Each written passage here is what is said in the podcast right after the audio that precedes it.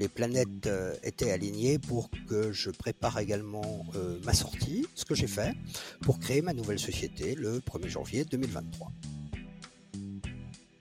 Pourquoi on a décidé de céder le reste? C'est simplement parce que le groupe nous permettait de continuer de travailler comme nous étions habitués à le faire. Mmh. C'est-à-dire que ça ne changeait en rien nos habitudes de travail. Dans tous les cas, j'étais responsable d'un budget, j'étais responsable d'une société, responsable des gens qui la composaient, mais ça ne changeait rien fondamentalement au mode de fonctionnement entre la boîte familiale que nous étions et le fait d'avoir rejoint le groupe je voulais absolument être présent sur tous les segments. Donc, être champion du monde en cross-country, être champion du monde en DH, être également gagné euh, euh, les plus belles épreuves euh, sur la route.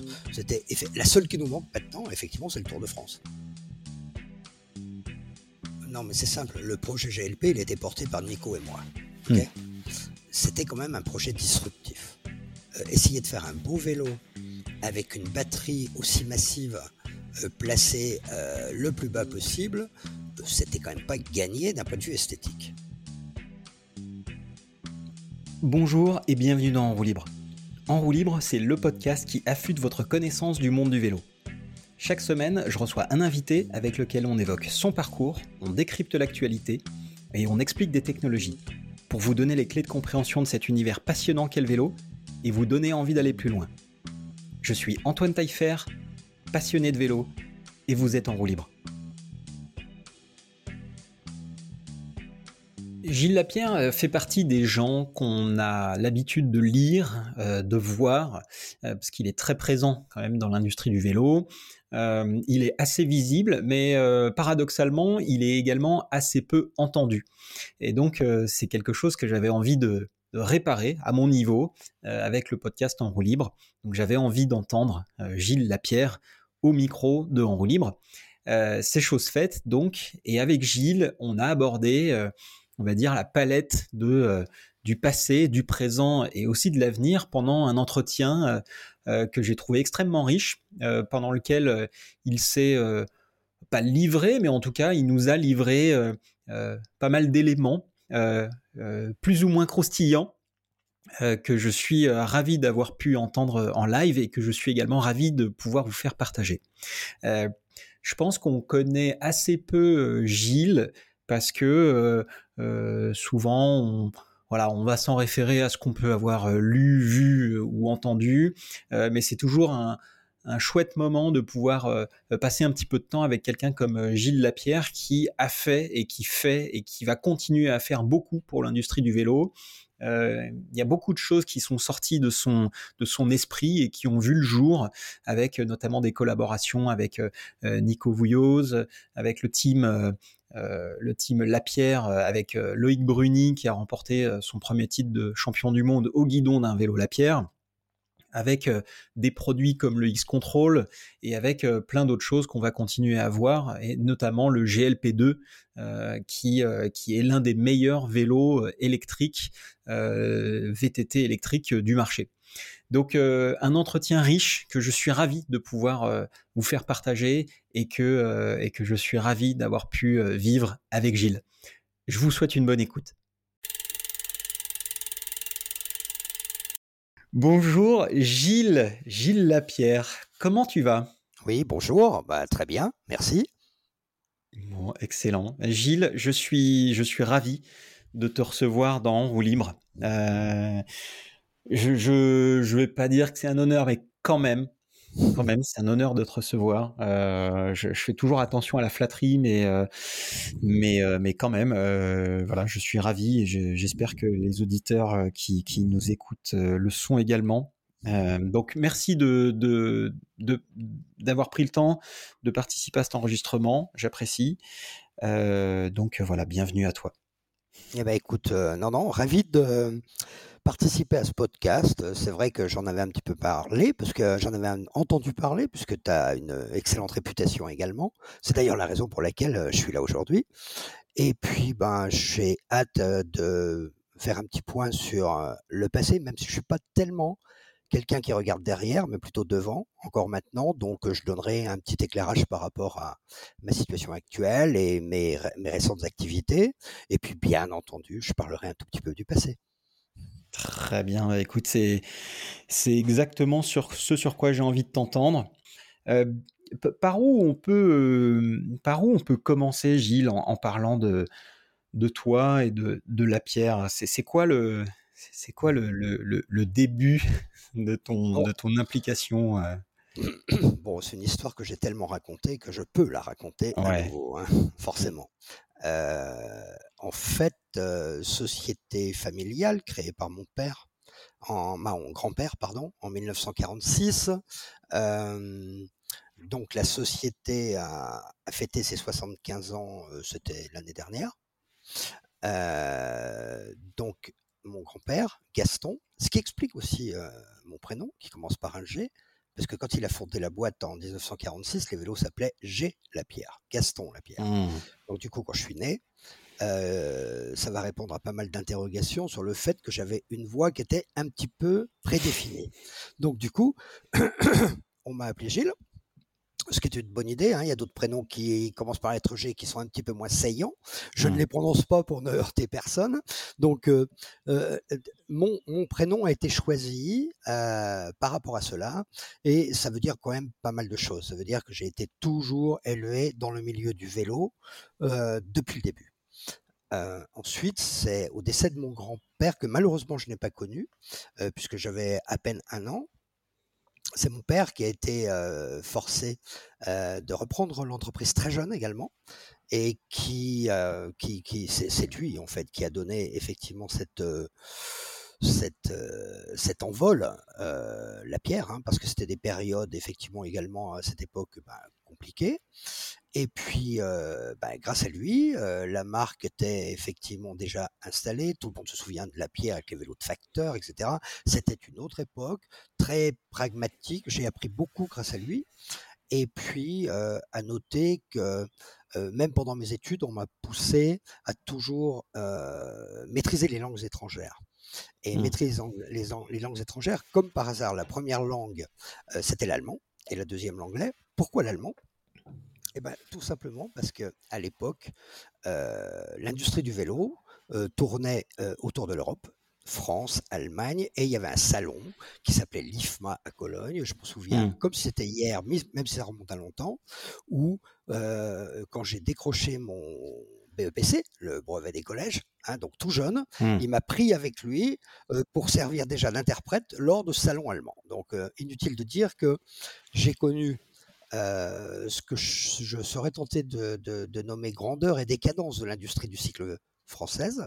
Je mmh. suis né à Dijon et à Dijon il y avait une société euh, très connue à l'époque euh, qui était leader mondial Simplex et derrière Mmh. pour mémoire. Donc là, là ça, mérite, mais bon, le, but n'est pas parler de cette époque, mais ça mérite effectivement un chapitre entier à lui consacrer parce que il faut que les auditeurs puissent se rendre compte que dans les années 70, l'industrie française du cycle était leader mondial au niveau des composants et des équipementiers. Mmh. Un peu de gens le savent, c'est tout à fait normal, mais je voulais juste faire un petit clin d'œil par rapport au fait mmh. que maintenant on tente, de relocaliser, mais à l'époque nous étions bel et bien les leaders. ensuite, donc à l'occasion de mes vacances, à l'occasion de, de, tous mes temps libres, j'étais réquisitionné, le mot n'était pas trop fort, pour apprendre les ficelles du métier à l'ancienne. C'est-à-dire que mon père voulait absolument que je maîtrise absolument le montage d'un vélo de A à Z, y compris, y compris, puisqu'à l'époque on le faisait chez Lapierre, la soudure. Donc je mmh. suis passé par toutes les étapes de construction d'un vélo, de la peinture, de l'émaillage, de l'assemblage de roues et de l'assemblage sur chaîne, parce que effectivement c'était toujours un, système de management extrêmement tourné vers la production. Et donc il m'a appris les basiques, les fondamentaux, pour pouvoir, comme il le disait, pour pouvoir savoir de quoi je parlais. Mmh. Et non pas être un donneur de leçons sans savoir de quoi je parlais. Et puis après, après mes études, après mon service militaire, j'ai, il m'a demandé de prendre quelques secteurs pour aller visiter des détaillants. Donc là, j'ai appris également le métier sur le terrain en tant que représentant. Donc du coup, quand je parle aux représentants, et encore récemment, oui, j'ai fait le même métier qu'eux, donc je suis plus que crédible. Donc je sais exactement, et je connais exactement leurs états d'âme, je connais exactement les détaillants par rapport à leur position, quand bien même le marché a énormément changé et évolué, le détaillant reste effectivement un rouage essentiel dans l'industrie du cycle, tout du moins selon moi. Ensuite, un groupe néerlandais, c'était, je fais un grand bond, hein, un groupe mmh. néerlandais nous, a approchés en 1993 pour savoir si nous, si nous étions vendeurs. C'est quand même toujours mieux mmh. dans ce sens-là que dans l'autre. La boîte, la pierre était déjà bien positionnée au niveau des segments milieu haut de gamme, détaillant, VTT, enfin toutes les tendances étaient couvertes. Et puis, nous avons décidé à l'époque de dire, OK, nous allons céder 33% des parts minorité de blocage. On va faire un contrat sur trois ans. Et si sur trois ans, ce groupe nous plaît, hein, je réinsiste bien sur la mmh. direction des négociations, si le groupe nous plaît, nous céderons les parts restantes. tout s'est très bien passé. si bien que le 1er janvier 96, nous avons cédé 100% des parts et je suis devenu officiellement le PDG des Cycles La Pierre, puisque mon père s'était déjà retiré assez jeune, hein, mmh. depuis 94-95. Donc voilà, ça c'est le passé. Après, du 1er janvier 96 à mars 2017, non, mars 2018, j'ai été le PDG des Cycles La Pierre. Donc 22 ans de gouvernance, la fameuse époque à laquelle tu faisais référence par rapport mmh. aux produits, à l'innovation, à la compétition, etc. etc. Et puis, le groupe a changé de board, c'est-à-dire que les trois dirigeants du groupe ont changé, et qui dit changement dit nouvelle vision, et ils sont arrivés avec une vision matricielle que les initiés pourront comprendre, et dans cette vision matricielle, moi je me voyais plus trop dans cette place de manager tel que je l'avais connu 22 ans auparavant, et mmh. le groupe m'a téléphoné, comme quoi le hasard fait bien les choses, parce que autrement je partais, hein, c'était très clair. Le groupe m'a téléphoné pour me proposer la place de directeur innovation technologie d'Axel Group, que j'ai mmh. accepté. Donc de mars 2018 à fin 2022, j'ai été le directeur innovation technologie du groupe Axel. Et, et là c'est très récent, d'un commun accord, en novembre 2022. c'est également concomitant avec le changement de propriétaire hein, du groupe Axel, puisque le groupe Axel a été rejoint un fonds d'investissement, ou plutôt l'inverse, un fonds d'investissement a, racheté le groupe Axel, qui est sorti de la bourse en septembre 2022. Et donc, bah, écoutez, les planètes étaient alignées pour que je prépare également ma sortie, ce que j'ai fait, pour créer ma nouvelle société le 1er janvier 2023. Donc, il y a six mois et demi. Rappelle-moi le nom de la, société, parce que je trouvais ça intéressant. oui, oui, le nom de la société, c'est GL, bah, facile, Projects, GLP, projects. Ça veut dire que ce sont les projets. Donc j'ai plusieurs projets, mais on aura l'occasion d'en parler un petit peu plus tard. Excellent. Euh, effectivement, j'aime beaucoup euh, euh, GL Project avec un S. Et, et, tu m'as teasé un petit peu quand on s'était parlé un peu avant en me disant bah tu vas voir, il va y avoir des trucs. Donc ouais, j'ai envie d'en parler de ça. merci beaucoup pour le pour le l'aperçu, enfin le, le, le, passé. On aurait pu y passer beaucoup ah. de temps, mais effectivement, tu en as déjà un petit peu parlé et, et, mais ceci dit, j'ai quand même plein de questions là-dessus. sur cette partie c'est marrant parce que tu, tu me dis, euh, tu me dis que ton, ton, ton, père a voulu que tu, tu sois vraiment au, charbon et que tu, tu sois, euh, tu sois bien formé. Euh, et c'est drôle parce qu'il y a, y a quelques années, j'ai rencontré sur un événement, c'était à la, c'était à la Passport, je crois, à, Châtel, j'ai rencontré un jeune homme qui s'occupait de, de l'événementiel chez Lapierre, avec qui j'ai depuis un petit peu échangé, qui porte le doux nom de Stéphane Lapierre.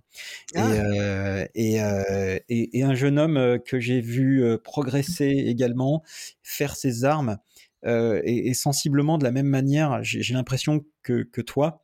c'est pour ça que je, moi, comme j'ai fréquenté Stéphane, et quand tu me racontes ça, je ne peux pas m'empêcher de voir un, parallèle et, et, de voir quelqu'un qui, pareil, progresse dans l'entreprise et qui, qui est autonome et qui fait ses armes.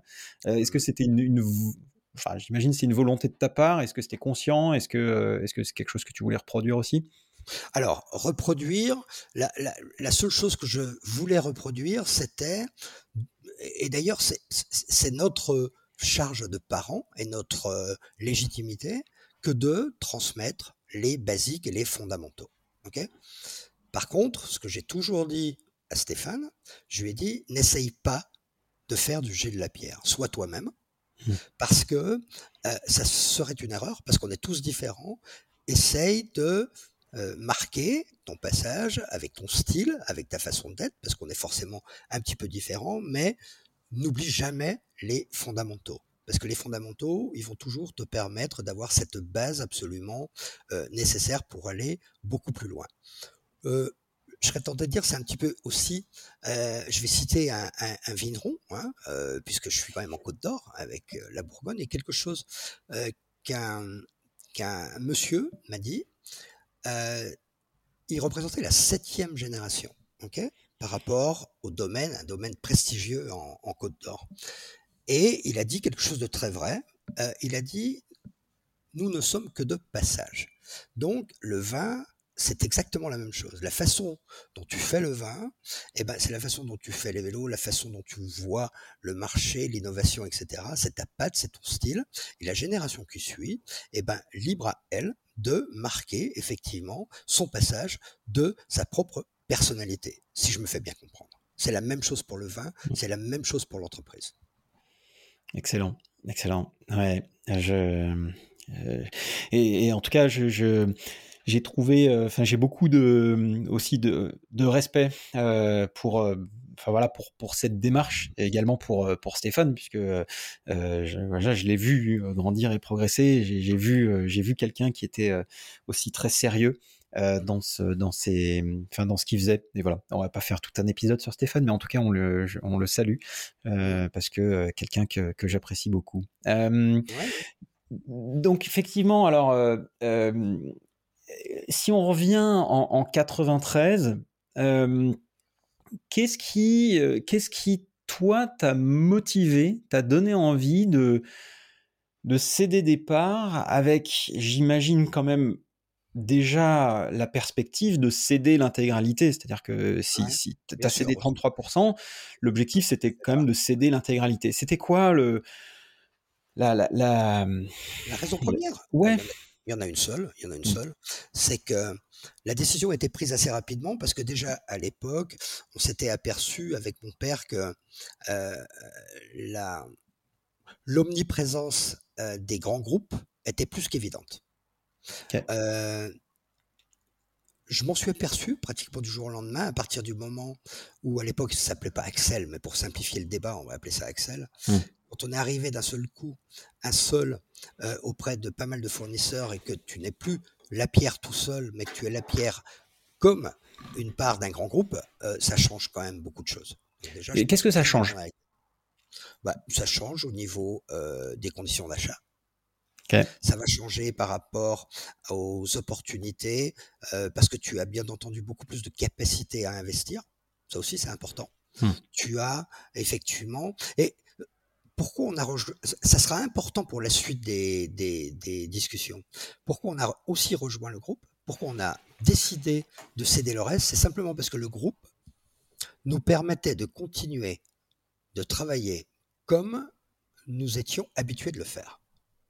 Pardon, habitués à le faire. Mhm. C'est-à-dire que ça ne changeait en rien nos habitudes de travail. J'étais le capitaine à bord. Oui, je reportais effectivement un board de, de, Mm. de directeur aux Pays-Bas, mais dans tous les cas, j'étais responsable d'un budget, j'étais responsable d'une société, responsable des gens qui la composaient, mais ça ne changeait rien fondamentalement au mode de fonctionnement entre la boîte familiale que nous étions et le fait d'avoir rejoint le groupe. Ça, c'est important. C'est important, surtout après ce qui s'est passé, euh, notamment les dernières années. C'est-à-dire que euh, nous avons vraiment donné notre accord parce que nous avons vu que de la valeur ajoutée et aucun problème. Et d'ailleurs, je le confirme, pendant 22-23 ans, il y a eu zéro problème par rapport à cette façon de manager, à cette façon de voir, à cette façon d'innover et de créer. Hmm. Donc, si je comprends bien, euh, c'est des gens, enfin, c'est un, un- un groupe donc, qui t'a permis de, de te développer de la Ouais. manière dont tu avais envie de le faire, Ouais. euh, sans qui tu n'aurais pas pu développer euh, la pierre de cette manière euh, pendant, pendant ce Ouais. temps-là. Oui, bah, tu sais, il y a plein d'exemples dans le marché que je ne vais pas citer, mais s'ils écoutent, ils vont se reconnaître. C'est-à-dire, ça nous a permis d'éviter, effectivement, d'avoir, comment te dire, l'équivalent à l'époque des fonds d'investissement, c'est-à-dire des gens qui ne sont pas du métier, qui viennent chez toi parce que tu as besoin de cash, tu as besoin de financer ta croissance, etc. Hmm. Le troisième aspect, euh, euh, et la troisième raison principale pour laquelle nous avons décidé de rejoindre le groupe, c'est que c'était un groupe vélo. Oui. C'est-à-dire que euh, je ne sais pas si je vais même pas mettre cette raison en numéro une. Hmm. Oui, c'était hollandais. Oui, c'est différent. Oui, c'était les vélos hollandais à l'époque tels qu'on les connaissait. Cependant, ils savaient ce qu'était un dérailleur et un vélo. Je comprends. Et ça, ça change tout. Donc on parlait d'égal à égal avec des gens qui connaissaient très très bien le marché. Hmm. Euh, ok, c'est, bien compris. Effectivement, on, on se positionne un petit peu mieux euh, en se disant, bon, ok, euh, euh, il y, a un- il y a un rachat, il y a un rapprochement et, et- et on n'est plus complètement indépendant, mais euh, ce sont des gens qui comprennent ce qu'on fait et qui sont en mesure de nous soutenir, c'est ça? Ex- Exactement. C'est Hmm. d'ailleurs eux qui sont venus pour nous demander hein, si nous étions vendeurs. Ça veut donc dire, bien entendu, qu'ils avaient mené leur enquête avant. hein. D'accord. Donc c'est des gens qui ont vu un potentiel dans, dans cette marque, euh, parce qu'il y avait un travail qui avait été fait avant, j'imagine, aussi. Bien sûr, mais pas que la marque. hein. C'est-à-dire que dans le deal, parce que maintenant il y a presque prescription, même si c'est un secret de polichinelle, le deal ne se serait pas fait si les gens en place n'étaient pas restés. D'accord. En d'autres, en d'autres termes, c'était, je me souviens de cette phrase dans le contrat de finalisation. Euh, J'étais mentionné ainsi euh, que le directeur financier de l'époque, euh, mon demi-frère, était mentionné comme étant des pièces maîtresses où si ces deux personnes ne restaient pas, euh, le deal ne se faisait pas. Ok. Ok? Je Voilà. vois. Compris. Un rapide message. Je vous demande un instant pour vous dire deux choses. La première, c'est un immense merci de m'écouter épisode après épisode et de m'encourager. J'ai reçu énormément de feedback suite à la première saison et c'est grâce à eux, c'est grâce à vous que je continue. Très clairement, quand j'ai commencé ce podcast, je pensais pas recevoir autant de soutien et ça m'encourage énormément à poursuivre. Je vais donc euh, continuer à vous écouter, écouter vos retours, recevoir les invités que vous avez envie d'entendre et vous proposer une qualité d'écoute toujours meilleure pour répondre toujours mieux à vos attentes. La deuxième chose que je voulais vous dire, c'est que j'ai le plaisir de vous annoncer que NIT Mobility, l'assurance mobilité nouvelle génération, devient sponsor de cet épisode d'En roue libre. NIT, c'est une assurance innovante pour les distributeurs, les fabricants de cycles, qu'ils soient en ligne ou en magasin, qui propose l'assurance la plus complète du marché pour tout type de vélo, qu'il soit vélo, VAE, neuf ou reconditionné. C'est une assurance qui couvre le vol, la casse, qui offre la révision annuelle, une assistance et une extension de garantie pour la batterie des VAE. Et cerise sur le gâteau, NIT offre un anti-vol ou un traceur GPS pour toute nouvelle souscription. En quelques clics, vous pouvez donc proposer non seulement une couverture essentielle à vos clients, mais aussi recevoir une commission sur chaque contrat vendu. Vous augmentez également le retour en magasin grâce à la révision et au remboursement en bon d'achat, et vous augmentez la satisfaction de votre client. Rendez-vous sur nit.eu, neat.eu, ou par mail à hello.nit.eu pour plus d'informations. Merci de m'avoir écouté. retour à l'épisode. Et donc, tout ça t'a permis. Est-ce que c'est quelque chose qui, du coup, t'a permis de faire ce dont tu rêvais? Complètement. Ah ouais? en fait, tu t'es éclaté, quoi, derrière, non? Oui, parce que j'en parlais avec quelqu'un il n'y a pas longtemps. Je crois qu'en 22 ans de gouvernance, je peux le dire maintenant, j'ai jamais eu à faire face à aucun refus. Hmm. C'est-à-dire que toutes les idées, toutes les, toutes les idées d'investissement, bien entendu, notamment, hein, toutes les idées d'investissement, euh, ça passe par le produit, ça passe par, euh, je sais pas, par des, par, par, d'autres, par, par, la compétition, etc., etc. Ils m'ont toujours suivi, toujours. Mmh. Je n'ai jamais essuyé aucun refus de leur part. C'est assez important pour le signaler. Hein. Ouais. Donc, donc tout ça, en fait, non mais moi je, je, souris, je, rigole parce que, parce que du coup on, comprend qu'un passionné de vélo comme toi a pu euh, assouvir pleinement sa passion et dans toutes les directions. Euh, oui, bien sûr, bien sûr. Le produit. Quand tu n'as pas, euh, quand tu n'as pas quelque part déjà à passer énormément de temps à tenter de convaincre des gens qui ne comprennent pas. Mmh. Tu gagnes déjà un temps fou. Ça, c'est super logique. Euh, quand tu fais face à des gens qui parlent le même langage que toi, donc, je ne vois pas, à partir du moment où la confiance est là, parce qu'à chaque mmh. fois que tu entreprends quelque chose, si à chaque fois que tu entreprends, ça réussit, il n'y a aucune raison pour ces gens-là de te dire non, il faut pas le faire. Parce que, quelque part, ça serait même de leur part prendre un risque de se dire, il vaut mieux être bien avec lui que contre, hein, dans tous les cas. Hein. C'est du mmh. management de base. Hein. Mmh, ouais.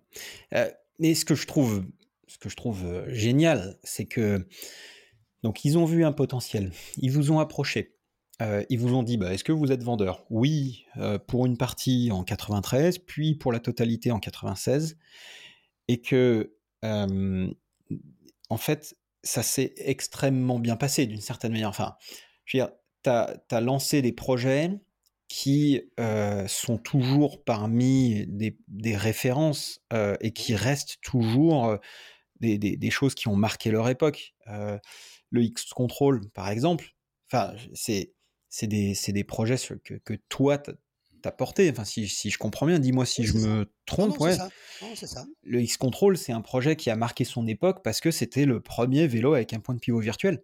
Oui, c'est ça. Exactement. avec Jean-Christophe Perrault à l'époque, quoi. Ouais, euh, exactement. Et il y en a eu plein. Hein, il y en a eu plein. Mais, effectivement, euh, l'histoire, euh, l'histoire, eh ben, il y en a beaucoup hein, de projets. Il y a beaucoup de vélos où, du coup, on s'est retrouvé. Bah, la preuve, tu viens de le citer, avec même des noms tellement emblématiques qu'ils ont même surpassé le nom Lapierre.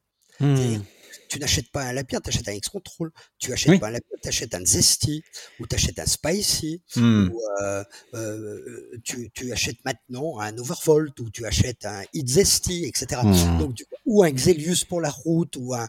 Donc, si tu veux, euh, à partir du moment où le nom d'un vélo prend même le pas par rapport à la marque, hmm. c'est génial, c'est génial. Ça, veut dire que, ça veut dire que le produit plaît. Hein. Et alors, on, a parlé de, ça, mais il y a aussi plein d'autres choses. Euh, j'ai envie de parler euh, évidemment de, euh, de, la gamme, le, la gamme FR, enfin la gamme développée avec Nico Vouilloz ah à, l'époque. Il y avait le, le Blue FR. attends, c'était le Blue FR, le Red FRX et le Black, Black DH. C'est ça, bonne À l'époque. Euh, qui sont des vélos qui sont arrivés à un moment où euh, la pierre était euh, loin d'être la marque la plus cool, sans, tu vois, sans. Oui, mais justement, justement, bon bah, c'est la raison pour laquelle on a cette longue, longue histoire d'amour avec Nico. Mmh. C'est-à-dire que à l'époque, oui, la pierre était extrêmement présent en cross country. La pierre était euh, une marque, parce que le cross-country était également dans une autre dimension oui. que, que, ne l'est aujourd'hui, euh, je veux dire, l'All Mountain et l'Enduro et la DH. Hum. Euh, cependant, effectivement, j'ai voulu aussi donner un petit coup de jeune à la marque. ce petit coup de jeune passait forcément par des segments qui, qui, qui attiraient justement les plus jeunes. Mmh. Hein, parce que les vélos Blue, Red et puis et puis Black, c'est des vélos qui s'adressaient à une clientèle beaucoup plus jeune. Et eh oui. pour ça, pour ça, c'était un mariage de raison et de passion avec Nico qui perdure d'ailleurs, qui perdure, mmh.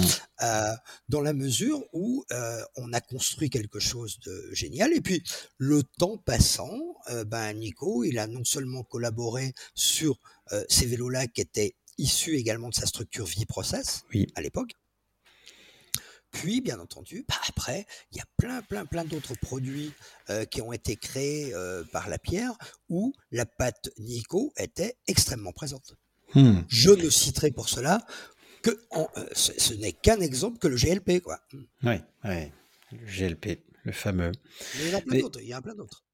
Alors, si, on revient rapidement à, euh, sur, cette, sur cette époque où, vous avez commencé la, collab avec, euh, avec Nico, euh, qu'on salue euh, évidemment, hein, euh, à qui on pense bien fort.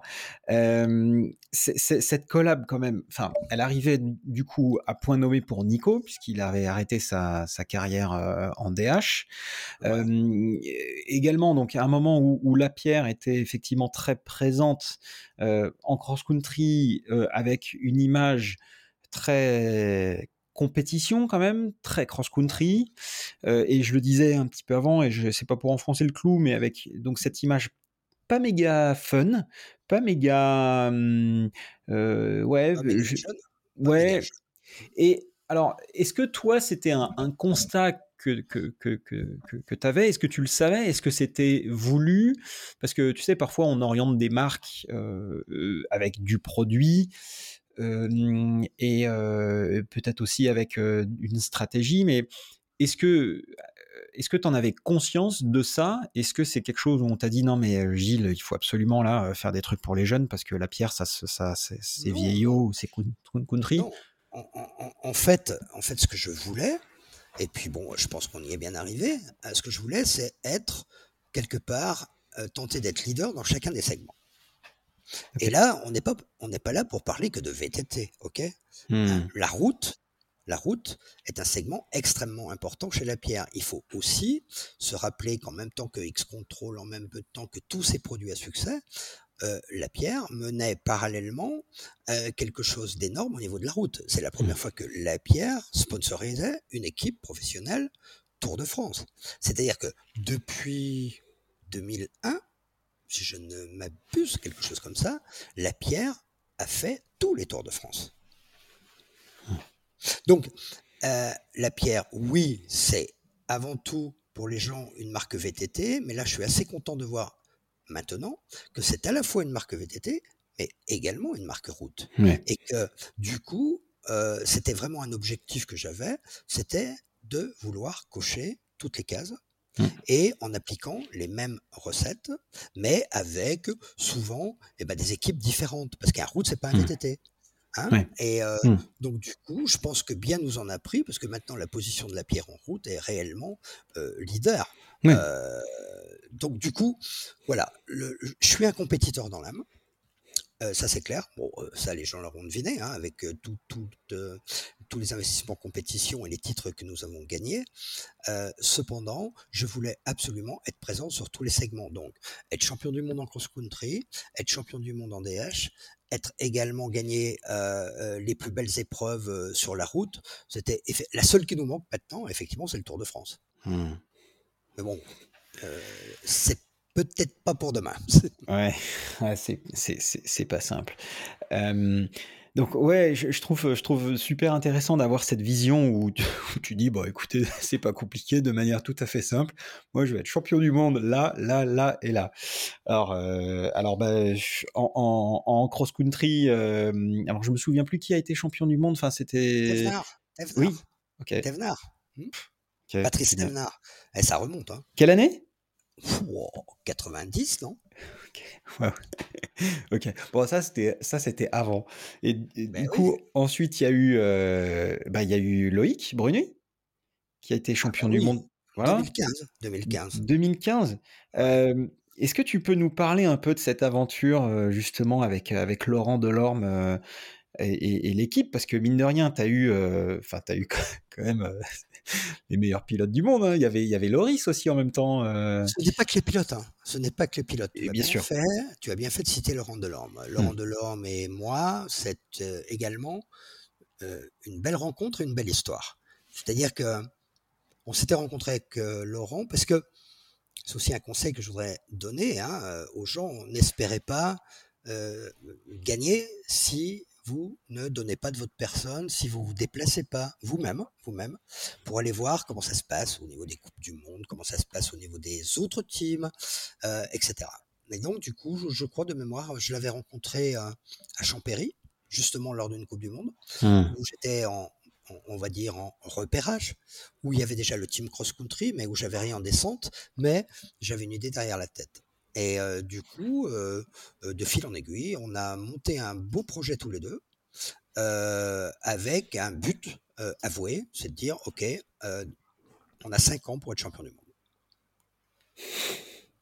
Et la magie de tout ça, c'est que quand vous avez le bon team manager, quand vous avez les bons mécanos, quand vous avez euh, les bons développeurs, ingé, euh, et que bien entendu le recrutement est fait de façon extrêmement pertinente avec l'appui de Laurent et de Nico Vouilleuse, bah, écoutez, qu'est-ce qui, peut vous arriver? Bah, De ne pas être champion du monde, quoi, c'est tout. ce, que, ce que je trouve effectivement génial, c'est que, et, ce que je retrouve dans ces, dans ces moyens hein, que, que, que, Axel t'a donné, c'est qu'en fait, tout devient. Ah, je dis pas que tout devient simple, mais, mais tu t'es dit bon, ok, j'ai rencontré Laurent Delorme. Le, le, deal était simple, devenir champion du monde dans les 5 ans. Et en gros, tu dis, bah, euh, c'est quoi la meilleure équipe? Et la bah, meilleure, la meilleure C'est pas que la meilleure équipe. C'est quoi? Qu'est-ce qu'il faut faire? Ouais, Oui. Qu'est-ce qu'il faut faire? Mais c'est pas que la meilleure équipe, c'est pas que les pilotes. Hein. Qu'est-ce qu'il faut cocher comme case? Pour avoir toutes les chances de notre côté, que ce soit financier, que ce soit euh, ressources humaines, que ce soit matériel, etc. Qu'est-ce qu'il faut pour être champion du monde dans 5 ans? Hmm. Et voilà, et ben on a monté un plan tous les deux, et puis euh, et puis et puis on, nous y sommes arrivés. Hmm. ce que ce que je trouve euh, ce que je trouve génial, alors quand je dis l'équipe, mais c'est l'équipe et évidemment le savoir-faire, l'expérience et tous les ingrédients qui vont avec. Parce que euh, moi, j'ai vu, euh, j'ai vu perso de mon, de, mon, de ma vision, en fait, j'ai vu le moment où, où, Loïc euh, est devenu beaucoup plus grand, notamment un passage où, il est allé passer un hiver en Nouvelle-Zélande, et où forcément forcément, tu passes un hiver en Nouvelle-Zélande, tu, roules beaucoup plus. Et, puis surtout avec un objectif training qui était, qui était massif, et puis avec les objectifs que vous étiez fixés avec Laurent. Mmh. Euh, donc, forcément, c'est, un tout, c'est euh, la volonté, les objectifs, l'équipe, les gens, euh, les moyens techniques, humains, financiers, matériels, etc. Et je trouve que c'est ça qui est génial et qui doit être jouissif de ton côté, c'est de d'avoir euh, imaginé ce projet euh, et d'avoir euh, fait tout ce qu'il fallait pour y arriver et que finalement c'est arrivé. Exactement. Et, j'imagine que tu dois prendre un, malin plaisir à voir les, les, bah les la, suite avec, avec Loïc quand tu le, quand tu le oh, regardes. Je, suis, je suis très fier. Je suis très mmh. fier. D'ailleurs, je voudrais qu'on ne cite pas que Loïc. Hein. Je voudrais qu'on cite Loris. Hein. Bien sûr. Bah hein, parce que euh, Loris euh, Verger, quelqu'un que j'apprécie euh, tout autant que, Loïc. Moi, quand je vois les performances de nos deux ex-athlètes, hmm. bah, je suis juste un peu fier. et tu peux. Et tu peux. J'espère qu'on entendra dans un prochain épisode Laurent de Lorme. On va le laisser tranquille pour, pour la saison. Oui, parce que la saison n'est pas terminée. Et puis Laurent, il est, il est absolument à interviewer. Hein. Ouais. Plein de choses à dire. C'est un monsieur très bien. Euh, je l'ai revu il n'y a pas si longtemps que ça. On est toujours en contact. Euh, voilà, c'était, je, le dis encore, c'était une belle rencontre euh, entre deux, deux, personnes qui ont, qui ont, monté un projet génial. Ouais, c'est, c'est, c'est super inspirant, comme, comme diraient les, les gens. tout à l'heure, tu as parlé, as parlé du, GLP qui a été... alors, qui pour certains est considéré comme l'un des meilleurs VTT assistance électrique qui, qui, qui, qui existent en fait aujourd'hui de par les choix techniques qui ont été réalisés. je rappelle que c'est que, que, Nico euh, a, a énormément, enfin il a développé ce vélo avec l'aide des équipes de chez Lapierre, que les parties pris techniques pour concevoir ce vélo, c'était de, de, de, rabaisser le centre de gravité, d'équilibrer les masses, donc du coup avec un positionnement de batterie qui était bien singulier, euh, au-dessus du moteur, euh, un cadre carbone. Le, plus bas possible. Le plus bas possible. Euh, voilà, un cadre carbone qui en faisait un des vélos les plus légers du marché aussi, au, moment de sa sortie. donc, enfin, c'est. pardon, mais c'est. C'est un vélo qui a marqué l'histoire. Il y en a d'autres avant ça. Comment est-ce que est-ce que c'est, enfin, comment, comment naissent les produits La Pierre? Alors, j'imagine qu'il y a un circuit de développement des, des avec des chefs produits, enfin, des, des, des marketeurs qui, qui réfléchissent aux produits qui correspondent au marché. Mais avec ta sensibilité produit, comment est-ce que toi, tu, tu interviens Enfin, comment est-ce que tu es intervenu justement là-dedans? Bah, parce qu'un vélo qui s'appelle GLP, c'est pas complètement, pas complètement anodin quand même. Non, mais c'est simple. Le projet GLP, il était porté par Nico et moi. Hmm. Euh, c'était quand même un projet disruptif. Disruptif parce que on s'était quand même mis des contraintes importantes, notamment esthétiques. Hmm. C'est-à-dire euh, euh, essayer de faire un beau vélo avec une batterie aussi massive placée le plus bas possible, c'était quand même pas gagné d'un point de vue esthétique déjà. Hmm.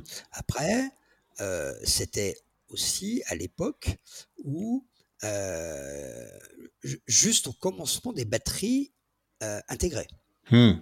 Donc du coup, euh, les gens, on pouvait éventuellement se dire, bah tiens, avec les batteries intégrées, tout est caché, alors que la pierre continue de tout montrer. Mais on avait une bonne raison de le faire. Donc oui, je ne vais pas dire que ça s'est fait dans la douleur, pas du tout, hein, mais je dirais que Ouais, tout le monde n'était pas convaincu, y compris en interne. Mais il y avait au moins deux personnes convaincues. Mmh. Il y avait Nico et moi. Et l'autre bonne nouvelle, c'est que à partir du moment où dans les convaincus, tu as quand même euh, le patron, ça aide beaucoup pour la prise de décision finale.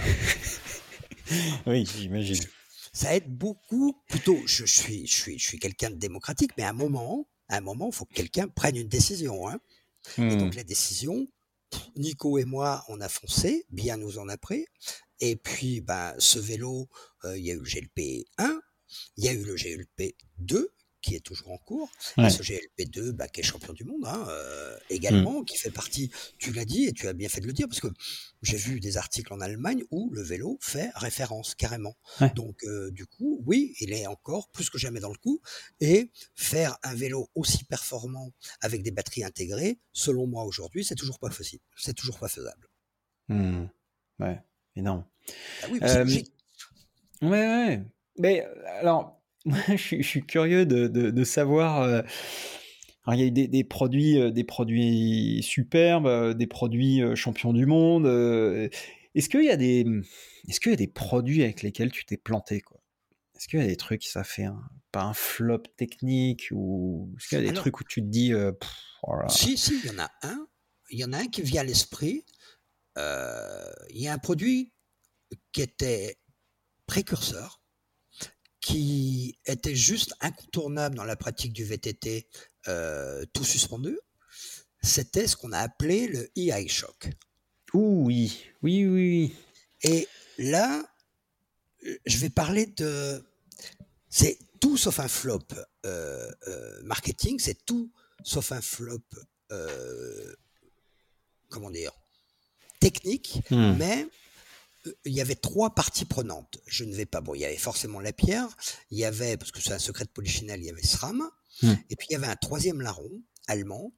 Et euh, en fait, euh, c'est là où euh, tout a capoté. Tout a capoté parce qu'on a eu des problèmes qualité que sur un seul des aspects du produit, alors qu'encore aujourd'hui, bon, j'ai pas trop la mémoire des dates, mais ça, bien, ça doit bien remonter à 8-10 ans déjà, parce mmh. que le temps passe vite, mais dans tous les cas, ce produit fait encore référence, et la preuve, il y a des gens comme SRAM et RockShox qui ont euh, euh, introduit la même philosophie mmh. euh, de suspension intelligente il y a très peu de temps. Donc mmh. du coup, voilà, voilà un exemple où l'idée est bonne, toutes les planètes sont alignées, les tests journalistes, les tests terrain sont remarquables, et là, par rapport à la mise en œuvre, patatrac patatras, mmh. qui a une personne défaillante et du coup, bah, tu es obligé d'arrêter. Est-ce que c'est pas euh, l'un des écueils justement d'être euh, d'être visionnaire et de, d'innover, justement, de prendre des risques comme ça? Innover, c'est prendre des risques, mais des risques calculés. Ok? Donc, euh, si je fais un, pour répondre à, ta question initiale, si je fais référence à des projets ou à des choses qui auraient éventuellement n'aurait pas été couronné de succès, il y en a très très peu. Hein. Je t'ai cité en toute honnêteté iShop pour les raisons que je viens d'invoquer. Et puis après, il y en a peut-être un autre, mais tu vois, j'en ai deux en 22 ans. Euh, l'autre, c'est Penbox. C'était un système euh, pendulaire avec mmh. une nouvelle cinématique, mais ce qu'on avait carrément sous-estimé, c'était la complexité de mise en œuvre au niveau de la fabrication. Donc mmh. du coup, ça n'a pas coûté d'argent euh, à la boîte quelque part, mais voilà, c'était Penbox était une mauvaise piste, d'accord, alors que le système marchait merveilleusement bien, mais était beaucoup trop compliqué à mettre en œuvre. Et le deuxième, c'est iShock, pour les raisons que j'ai expliquées, alors que ce produit, bah, j'en ai encore, j'ai encore un vélo qui est équipé, qui marche encore, c'est ça qui est génial, mais c'est juste, c'est juste extraordinaire. Ouais. Euh, donc, tu as été. alors, on, a parlé de, côté visionnaire euh, et innovation. Euh, j'ai quand même, moi, il y, a, un truc qui m'a marqué parce que j'ai préparé un petit peu cet épisode et puis on euh, et il y a, des, histoires en fait qui reviennent, notamment cette, cette, histoire avec Manu Antonio. Manu Antonio de Moustache. Manu Antonio qui, euh, qui, euh, qui, avant de créer Moustache, euh, faisait partie de, tes effectifs. Et, et, qui, de ce qu'on m'en a raconté, mais j'aimerais plutôt que tu entendre toi ce que tu voilà, euh, qui, enfin, ce qu'on me disait, c'est que Manu, euh, à l'époque, euh, était en Asie, voyait arriver de plein fouet la, vague du, vélo assistance électrique et travaillait à cette époque donc chez Lapierre et disait bon les gars, il, il faut s'y mettre là parce que c'est en train d'arriver. Et il, n'aurait pas rencontré l'écho escompté et aurait décidé donc à cette époque-là de, bah, de, de partir et de monter sa propre boîte avec le succès qu'on lui connaît. donc c'est vrai que quand, quand moi j'entends ça, je, ne peux que m'étonner évidemment de dire mais, mais Gilles, t'as pas vu arriver l'électrique? Si. non, mais je, te dis ça avec évidemment, euh, avec évidemment la réponse qui est oui, mais, euh, mais, mais pas à ce point. Si, si, si. Non, on l'a vu arriver. Non, non, la vraie histoire avec Manu, qui a été, c'est une collaboration absolument exceptionnelle, c'est que un jour, euh, Manu est venu me voir pour me dire, non, c'est fait en deux étapes. Il y a une première étape où euh, il était venu me voir euh, pour je ne sais plus quelle raison et je lui avais répondu euh, Manu, si un jour vous partez, partez pas chez un concurrent, ça serait stupide. Hein, parce que vous êtes bien, vous êtes bien ici. Si jamais il y a quelque chose, il faut mieux qu'on en parle tous les deux et basta. Et puis après, il y a une deuxième étape. Cette deuxième étape, ça a été quand il est venu me voir pour me dire bon ben voilà, je voudrais partir parce que je veux créer ma boîte. Et là, je lui ai dit, Alléluia, parce que je suis entrepreneur dans l'âme. Et je lui ai dit, bah là, la raison est plus que valable. Et puis Manu, euh, quelque part, vous avez plus que fait vos preuves. Vous pouvez partir. On est, on s'est quittés euh, très bons amis. Il y a même des choses que je me suis permis de lui offrir entre guillemets, businessment parlant, euh, que je ne pourrais citer, mais il a de la mémoire, il saura s'en souvenir. Mais dans tous les cas, je dirais non, non, l'électrique, j'en étais inconvaincu, puisque même au sein du groupe Axel, il y avait déjà des vélos Batavus Mmh. électrique. Et j'ai même retrouvé un article qui doit remonter, je crois, à 2001, où je suis en photo. Tiens, il faudra que je le fasse passer. Ah oui. Je suis en photo avec un vélo assistance électrique et je, il y a une interview euh, dans laquelle je dis voilà le vélo de demain, en 2001. Hmm. C'était même avec un moteur Panasonic. Voilà, je pense. D'accord. Ouais, donc, donc finalement, en fait, c'est un peu le sens de l'histoire que de que d'avoir des gens en interne qui veulent qui veulent créer, monter des projets et puis de leur permettre de justement de le faire.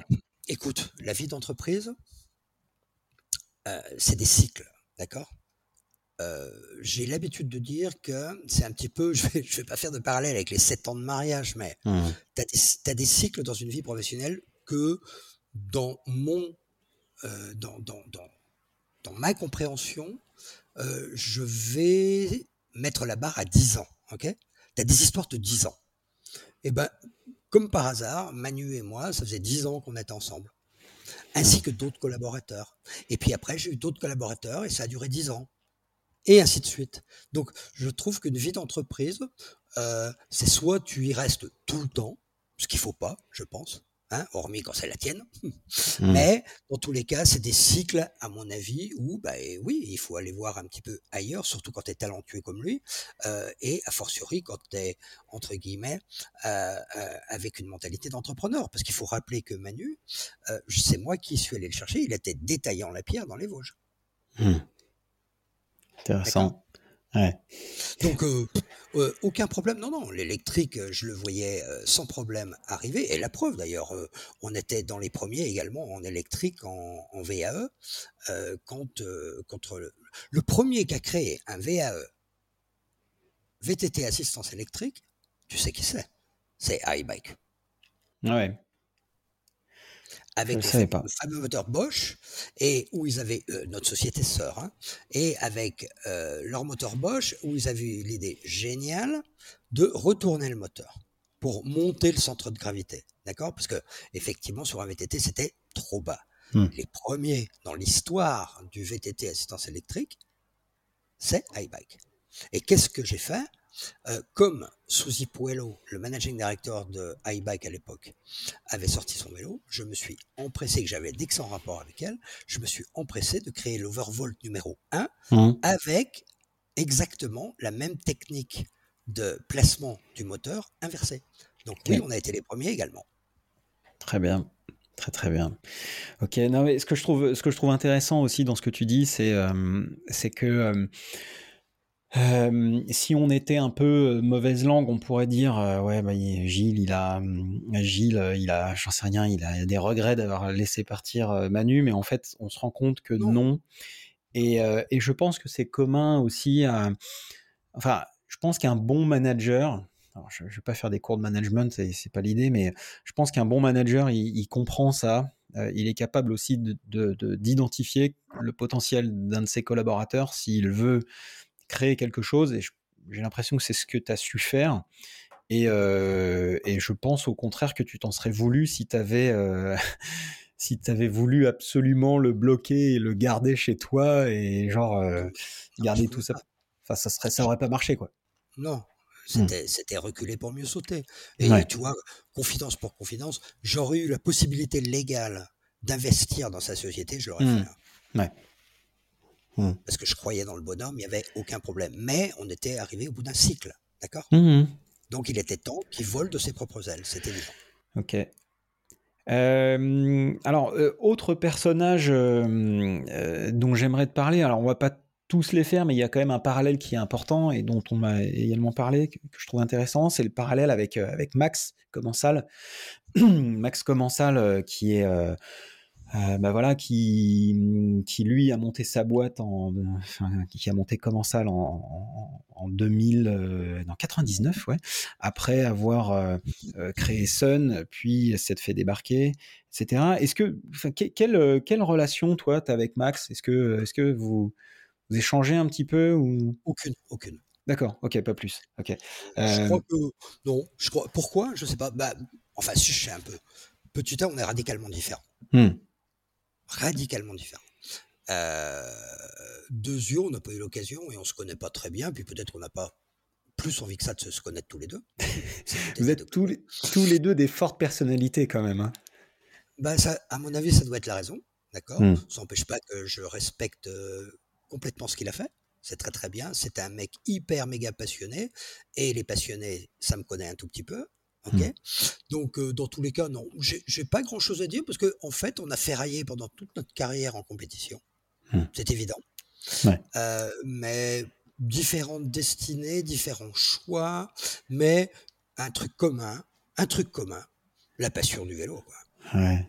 C'est marrant que vous ayez pas un peu euh, trinqué à vos teams victoires respectives. Même pas. Non, non, non. Ça doit pas être euh, dans. Non, ça doit pas être dans nos natures. bon, on fait un appel à, Max, euh, Max euh, que j'espère recevoir bientôt dans Roue On fera, on fera un apéro sur un rock d'azur histoire de, de faire un truc cool. Pourquoi pas. alors, il y a, un sujet, euh, un, gros gros sujet qui est un sujet que tu connais très très bien, c'est le, sujet du, bah, du vélo à assistance électrique, euh, qui aujourd'hui est très prégnant chez la Pierre, parce que euh, les vélos, enfin en tout cas les VTT, les meilleurs VTT aujourd'hui qui ont été développés et sur lesquels d'ailleurs tu as mis ton nom, c'est du vélo à assistance électrique. Euh, mmh. Aujourd'hui, est-ce que tu penses qu'une marque, peut-être comme La Pierre, peut continuer à se développer, euh, je dirais, autrement qu'avec du, VAE ou du vélo assistance électrique, ou en tout cas en VTT, parce qu'évidemment en route c'est différent, en cross-country aussi, mais le, le, vélo assistance électrique, ouais.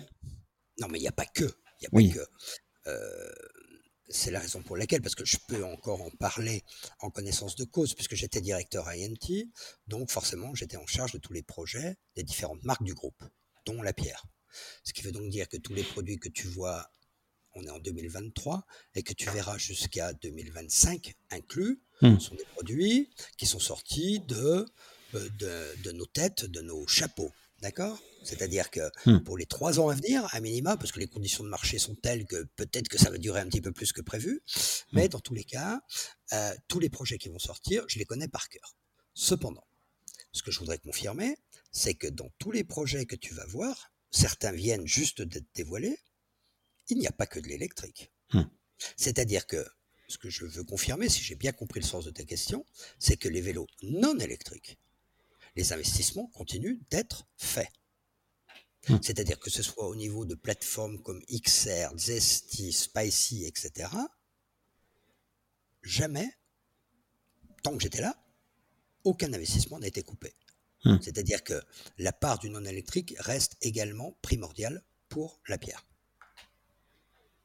D'accord? Donc, tout ce qui est ProRace, parce que maintenant tous les, gens connaissent un petit peu la gamme, tout ce qui est ProRace Artel, euh, tout ce qui est euh, Zesty, tout ce qui est Spicy, euh, non seulement ça continue, mais en plus c'est quelque chose qui... Vous, allez être surpris, vous allez voir des trucs sympas. Quand Gilles nous dit ça, on a envie de le croire. oui, notamment un, mais je peux pas le dire mais je peux pas le dire. non, mais euh, on a vu aussi euh, qu'il y avait un retour en, compétition cross-country euh, de, la part de La Pierre avec, avec Fred, hein, Fred Orny, qu'on a, qu'on a reçu dans Roue Libre un petit peu avant. Tu, tu, tu, peux nous parler un petit peu de ça C'est une partie sur laquelle tu as bossé, j'imagine? Non, très peu, parce que en fait, bah, étant directeur à INT, j'étais par conséquent, euh, beaucoup, beaucoup moins impliqué, voire plus du tout impliqué dans les décisions marketing mmh. euh, de, de la marque. Hein. Donc, euh, je ne peux pas mieux en parler que toi. Ça se trouve, que tu en sais même mieux que moi. D'accord. Au niveau des produits, il n'y a aucun problème. J'en sais beaucoup plus que le marketing. Par contre, au niveau du marketing et de la compétition, j'ai complètement laissé la main. D'accord. Ok, compris.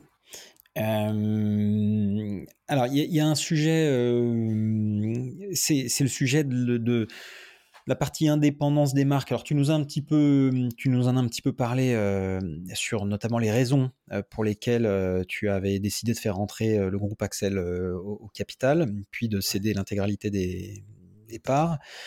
Aujourd'hui, est-ce que tu penses que c'est encore possible pour une marque de se développer sans l'aide d'un grand groupe ou d'un fonds d'investissement?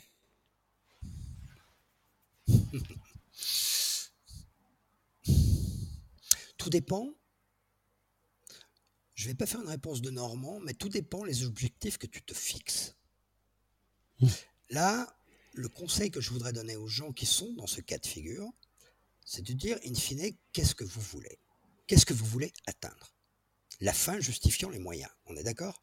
C'est-à-dire que quelqu'un peut tout à fait dire, ben, je sais pas, euh, euh, tiens, pour ne citer que lui, euh, Max, il est toujours indépendant. Et Max, il dit, bon, bah, peut-être qu'avec, je sais pas, 20, 25, 30 000, 40 000 vélos, ça me suffit. Auquel cas, je préfère ma liberté et je fais rentrer personne d'autre. Ou, à contrario, tu dis, j'ai des velléités de croissance pour assurer la pérennité de la boîte. Ça peut être une raison, quoique, quoique. Mais auquel cas, je demande aux gens de réfléchir euh, avec beaucoup d'attention au choix des partenaires. Au choix des partenaires financiers qui vont les rejoindre. Là-dessus, je ne peux pas, je peux pas t'en dire plus, mais voilà, je pense que c'est un, un, conseil qui vaut son pesant d'or. OK? Donc ça dépend des objectifs de chacun, effectivement. Euh, est-ce qu'on veut rester indépendant avec euh, les coups des franches je, je pense que Max a, été a vécu cette expérience et maintenant il veut être 100% euh, patron de sa boîte. Je pense qu'avec ce qu'il a vécu chez Sun. Et franchement, franchement, euh, je ne l'ai pas cité par hasard, quand bien même on ne se connaît pas, mmh. mais il a, il a complètement raison. Mmh. Ouais, ok. C'est marrant, je discutais avec quelqu'un un petit peu avant qui me disait attention, il va y avoir des trucs, on va pouvoir lire entre les lignes. Euh, je pense qu'on est servi. Euh, bon, euh, alors, Gilles, je pense que c'est le moment de, de, parler de la suite. explique-nous, explique-nous, c'est quoi, c'est quoi la suite pour Gilles Lapierre et sa structure GL Project avec oh bah, un S. La suite, c'est le présent. Alors, la suite, c'est le présent. dans ce que je peux dire, euh, petit 1, il y a quelque chose d'important, c'est que je ne suis pas là pour créer une boîte pour concurrencer mon propre nom. Ça peut paraître stupide, mais je préfère le préciser. C'est bien. Parce qu'il hein, y a des gens qui peuvent se dire, tiens, peut-être qu'il va nous faire un Lapierre bis, mais pas du tout, pas du tout. J'en ai pas envie du tout, et euh, je souhaite longue vie à Lapierre, rien de plus ils ont les bons éléments. Il faut que ces éléments euh, soient bien stabilisés, mais euh, il y a vraiment des gens de qualité. Chez La Pierre, j'ai aucun souci au niveau produit. Après, concernant mes activités, donc il y a des activités qui sont toujours en relation avec le monde du vélo, mais plus côté équipementier. Là, par contre, euh, je suis, je suis, euh, je ne suis pas dans la possibilité aujourd'hui, je le pourrai l'année prochaine, de dire avec qui et pour qui je travaille, mmh. mais c'est assez gros, pour ne pas dire très gros, et euh, j'aurai l'occasion de revenir sur le sujet si tu me réinterviews l'année prochaine. Ça me prend pas mal de temps et c'est passionnant. L'autre activité qui me prend du temps, pour ceux qui me connaissent un tout petit peu, euh, hors vélo, bien entendu, j'ai plusieurs passions. Euh, en sport, c'est le rugby, mais euh, dans la vie de tous les jours, je suis un big fan de gastronomie, d'art de la table et de vin. Hmm. Bourguignon, Bourguignon. Un, vrai, un vrai de vrai. Hmm. Et donc, je suis cofondateur d'une boîte de couteaux de dégustation oh. qui s'appelle Le Page. Le, Page. Attends, je vais regarder ça allez jeter un coup d'œil, hein, parce que lepageknives.com, et tu verras un site. Euh, d'ailleurs, euh, je dois valider euh, effectivement ma... Parce que j'ai attendu un tout petit peu avant de l'officialiser, maintenant je peux le faire. Je dois juste valider le texte, bah tiens, après notre call, mmh. pour que ça soit, ça soit, mis en ligne début de semaine prochaine. D'accord. Je suis associé avec Francis Lepage, le génial designer. Tu iras faire un tour sur le site et tu me diras comment. Ouh là là. Ah oui, ah oui, effectivement, ouais. Je valide. Alors, je suis, euh, enfin, pour tout te dire, je suis un, grand amateur de couteaux. Eh ben, euh, je n'ai pas encore de, collection, mais je, suis un appréciateur du, couteau et je peux te dire que quand je vois ce que je vois, il euh, faut bien reconnaître qu'il y a deux trois trucs qui, tapent. Le table carbone. Oui, Ouh là là. Carbon Co. Ouais. Carbon Co là. Ouh là là. D'accord, donc euh, une belle lame, un manche en carbone, mais pas que. Donc il y a beaucoup de technologies. Ouais. Un, couteau, c'est pas si simple que ça. Et puis surtout, ce qu'on n'a pas présenté, mais alors je vais le donner en primeur aux auditeurs, il y a pour l'année prochaine la cerise sur le gâteau. Le rêve de, tout mâle qui se respecte, oh. c'est le pliant. Le pliant, bah oui. Oui, couteau de poche, quoi. Donc il sort l'année prochaine, il est prêt, le mock-up est prêt, tout est prêt, avec un système breveté. On est juste en train de bien tout verrouiller euh, au niveau brevet. Euh, on attend d'être bien euh, délivré au niveau de l'Office européen. Et c'est parti, 2024. Allez. moi, mon rôle dedans, mon rôle dedans, c'est de m'occuper de toute la phase go-to-market, et euh, bah, pour ceux qui ne le savent pas, ma compagne est asiatique. Et euh, du coup, bah, comme un fait exprès, je m'occupe de tout le développement euh, overseas et notamment zone Asie où, comme chacun le sait, la gastronomie et a fortiori française est mmh. plus qu'appréciée. Donc voilà, ça, ça me prend également du temps, pas mal de temps. Après, j'ai un rôle de conseil avec deux, trois sociétés qui touchent de près le monde du vélo. Et puis voilà, alors je m'étais dit au 1er janvier, je voudrais bien me ménager euh, un petit peu de temps libre, une semaine par mois, mais j'y arrive pas. Donc comme j'y arrive pas, euh, j'ai refusé euh, quand même pas mal de propositions. Donc pour l'instant, ce que je fais, j'aime beaucoup. Combien de temps? Je sais pas, mais une chose est sûre, c'est que dans tous les cas, vélo ou pas, il y a toujours l'histoire des couteaux qui va demeurer. Hein. Mmh. Alors, on m'a dit aussi que tu étais euh, un, passionné de, de vin également. Oui, bien sûr, oui. Oui, oui, puisque je suis également propriétaire. Hein, j'ai des, c'est-à-dire c'était quelque chose, un, challenge personnel que je m'étais fixé. J'avais dit si un jour j'ai l'opportunité d'avoir au moins un tout petit bout, hein, parce que la Côte d'Or c'est quand même pas donné donné, hein, un tout petit mmh. bout du terroir dans lequel je vis.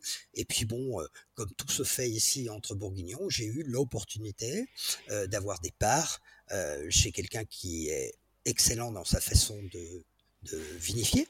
Mmh. Et donc, je suis absolument ravi euh, d'avoir des, des, crus fabuleux et de pouvoir en profiter en tant qu'investisseur et surtout en tant que consommateur. Alors, quel domaine? Euh, En Côte de Beaune, je suis en Volnay premier cru pour les initiés et en Montélie premier cru. Et puis sur la côte, côte de Nuit, je suis en Gevrey-Chambertin et en Marsanais. Ah oui, ah oui, donc tu tapes quand même. Voilà. Et là maintenant, c'est bon, là j'arrête. Ouais, bah, je pense qu'avec euh, Volnay et Gevrey Chambertin, t'es, pas mal là. Et avec les bons couteaux, donc après, eh ben, il manque juste la nourriture et tout est bon. T'as pas un cheptel euh, en vue là, non? Non, non, pas pour l'instant. Non, un petit cheptel dans le Cantal, euh, je sais pas, non. Ou par chez toi.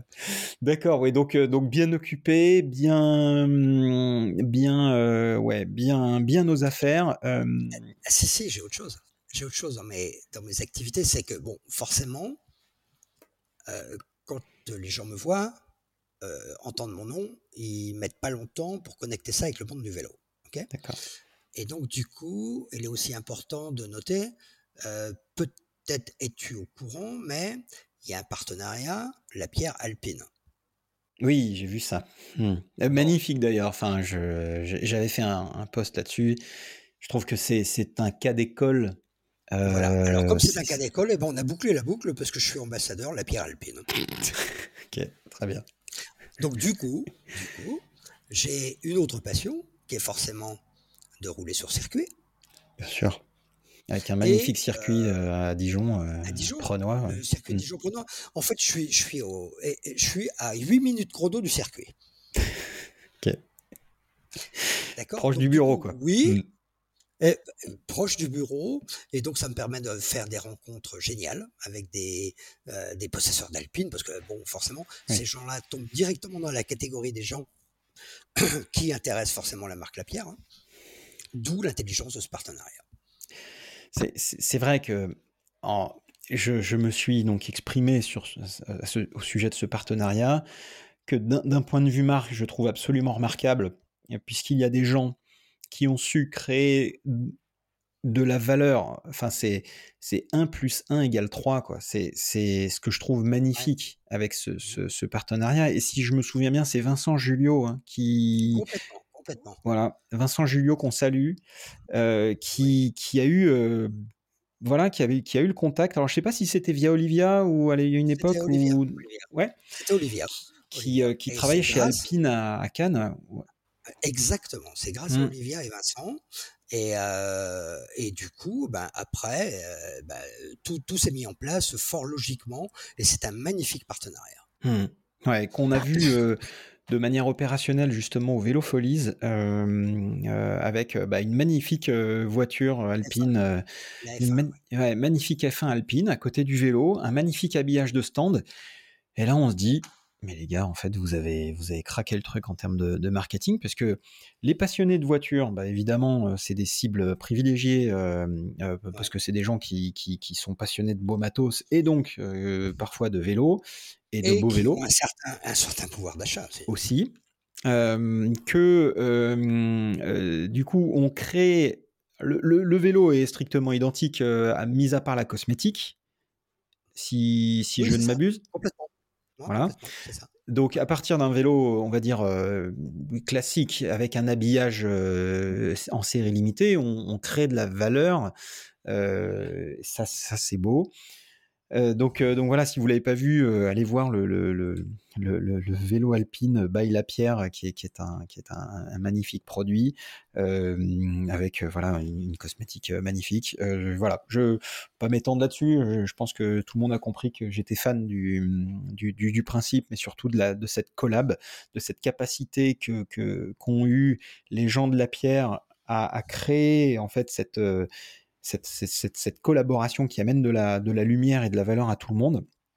Et un, grand bravo à Vincent Julio, euh, que j'ai pas vu depuis un petit moment, euh, mais, euh, mais... Je suis avec lui ce soir. Ah bah écoute, voilà, bah, tu, tu... Et puis, juste quelque chose pour les auditeurs. Bien sûr. Je ne, dis pas, je ne dis pas quoi, mais attendez quelques petits mois et vous allez voir le futur vélo, la pierre alpine. Et là, ça sera une belle surprise pour vous. Ah oui, parce que là, c'était une, c'était une V1, euh, c'est, que de la cosmétique. On, espère quand même qu'il y a deux, trois trucs qui, qui, vont sortir un petit peu plus euh, du, du, lot et qui vont être, euh, qui vont mettre la lumière sur la technologie que maîtrise Alpine, notamment en F1.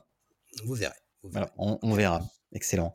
Euh, écoute, euh, Gilles, enfin, là, on a fait un, bon petit tour du propriétaire. Est-ce qu'il y a des sujets que, que toi, tu aimerais aborder, qu'on n'a pas abordé, des, choses qui tiennent à cœur, dont tu aimerais parler? Non, le seul, le seul qu'on a obligé, oublié de mentionner tout à l'heure par rapport à ta question euh, des investissements La Pierre, qui étaient principalement VAE. Hmm. je t'ai répondu en te disant que non, mais il y a quelque chose qu'il faudrait que les auditeurs aussi. Euh, il faut toujours rendre à César ce qui lui appartient. Hein. Hmm. Euh, le Hit Zesty.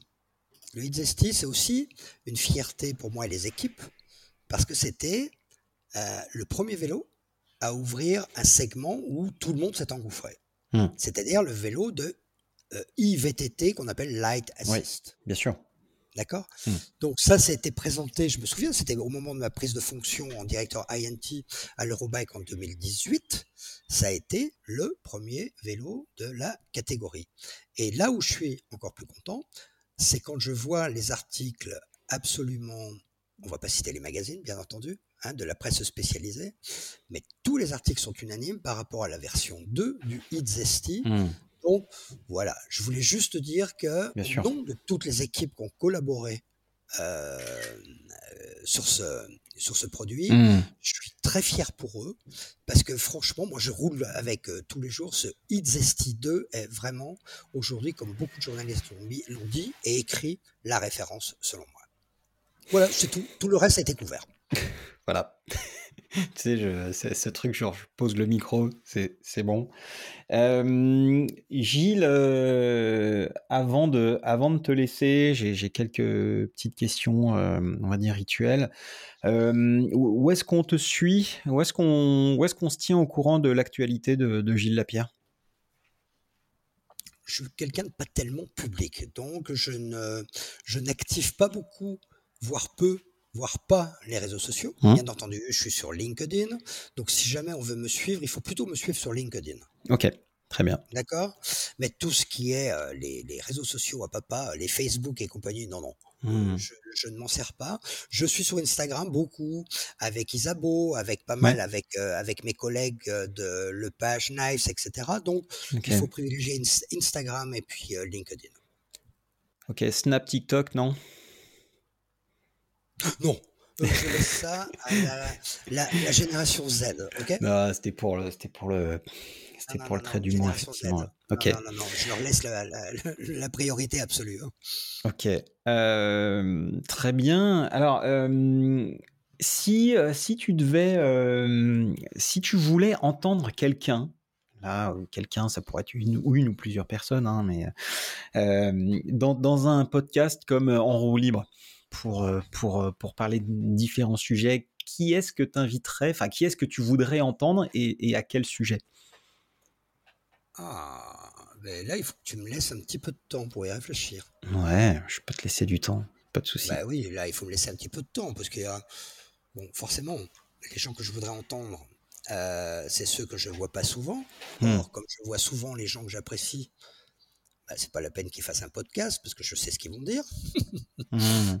Euh, mais bah, tu vois, par exemple, on se dit, euh, voilà, il y, y, a des gens qui ont fait des choses extraordinaires, mais qu'on n'entend pas beaucoup. et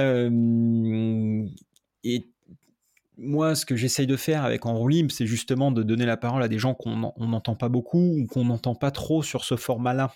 Euh, pour justement faire ressortir d'autres choses qu'on n'a pas trop l'habitude de, voir ou d'entendre. Écoute, tu, as cité Laurent Delorme. Je pense que Laurent Delorme, c'est top. Laurent Delorme, euh, je le mets en, tête de liste par rapport aux gens à urgemment euh, interviewer. Ok. Génial. Franchement. Tu, as cité Loïc Bruni. Loïc, bon, bah, il est encore jeune. après, non, mais écoute, je te, je te répondrai par mail si j'ai un ou deux noms qui me viennent à l'esprit, mais Laurent Delorme sans aucun doute. Ok, je, je le note, je le note, effectivement. On va lui laisser euh, la fin de saison pour, euh, pour, euh, pour continuer ce qui, son métier, et après, après on, on, le fera venir dans Roue Libre. Absolument. Ok. excellent. Gilles, un immense merci euh, de m'avoir, euh, de nous avoir consacré un petit peu de ton temps et de nous avoir livré ce que tu nous as livré. j'ai beaucoup apprécié. J'espère que vous aussi vous avez apprécié.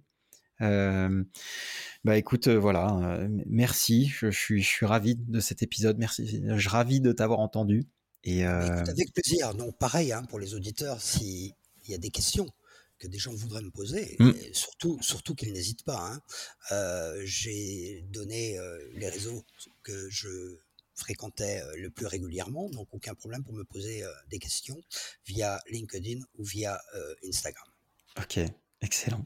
Bon, eh bien Gilles, merci beaucoup. je te souhaite bah, une excellente fin de journée et, et puis on, on t'entendra euh, bientôt, peut-être d'ici un an euh, et quelques, euh, lorsque tu auras, lorsque tu auras des grosses news à nous. voilà, quand j'aurai avancé sur tous les autres projets. Absolument.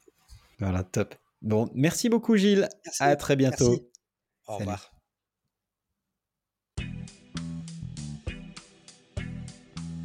Merci d'avoir écouté ou regardé cet épisode du podcast En roue libre jusqu'au bout. J'espère qu'il vous a plu et que vous en avez ressorti quelque chose d'intéressant.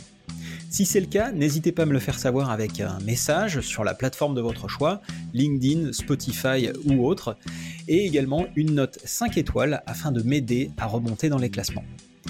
Vous avez écouté le podcast En roue libre, le podcast qui affûte votre connaissance du monde du vélo. Je suis Antoine Taillefer, et si c'est pas déjà le cas, vous pouvez vous remettre à pédaler.